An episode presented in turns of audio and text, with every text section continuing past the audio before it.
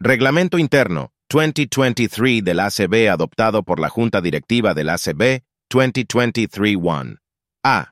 Al comienzo del debate sobre cualquier tema planteado ante la Convención, habrá un periodo de 5, 5, minutos dedicado exclusivamente a preguntas y aclaraciones sobre el tema que se está debatiendo. Los ponentes tendrán un minuto para hablar y deberán limitarse a preguntar sobre el punto que requiere aclaración, sin debatir el fondo de la cuestión. B. El debate sobre el fondo de la cuestión comenzará cuando haya finalizado el período de cinco minutos reservado para aclaraciones. Cada tema presentado a debate ante la convención se limitará a aproximadamente 20, 20 minutos, con un límite de dos minutos por ponente, y se alternará entre ponentes a favor y en contra de la cuestión, a menos que la mayoría de los miembros acuerden extender el debate por un período de tiempo adicional. No se dará la palabra a los ponentes a los efectos de pedir aclaraciones.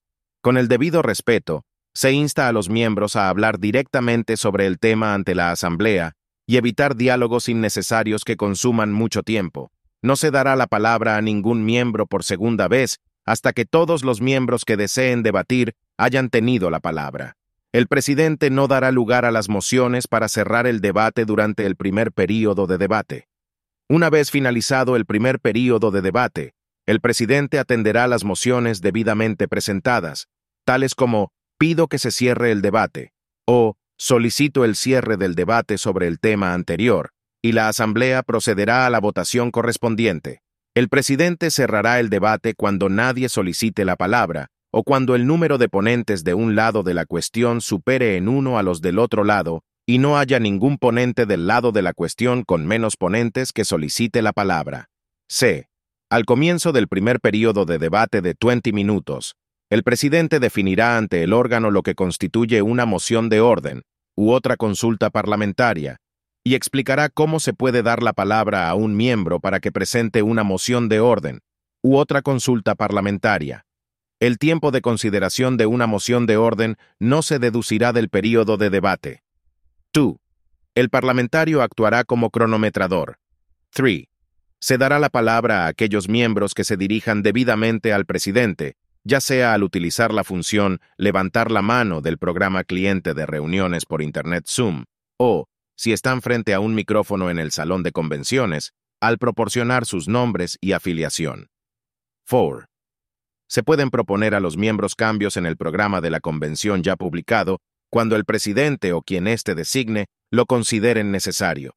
El oficial que preside la asamblea explicará el motivo de dicho cambio e informará a la asamblea de su derecho a cuestionar la modificación recomendada. Después de esta explicación, si 25 25 o más miembros se oponen al cambio propuesto levantando la mano en el cliente de reuniones Zoom o si se encuentran en el salón de convenciones, levantando la mano o poniéndose de pie, el cambio se someterá a debate y se requerirá un voto mayoritario para modificar el programa de la convención. 5. Los discursos de nominación y apoyo se limitarán a cinco minutos por candidato y el tiempo de uso de la palabra se asignará de acuerdo con los deseos del candidato. En el caso de personas nominadas para un cargo en más de una oportunidad, el uso de la palabra se limitará a un minuto.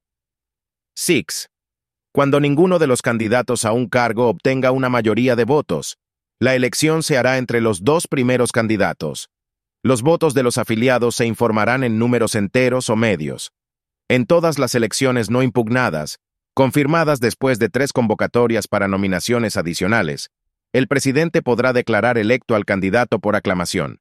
No se permiten candidaturas por escrito. 7. A.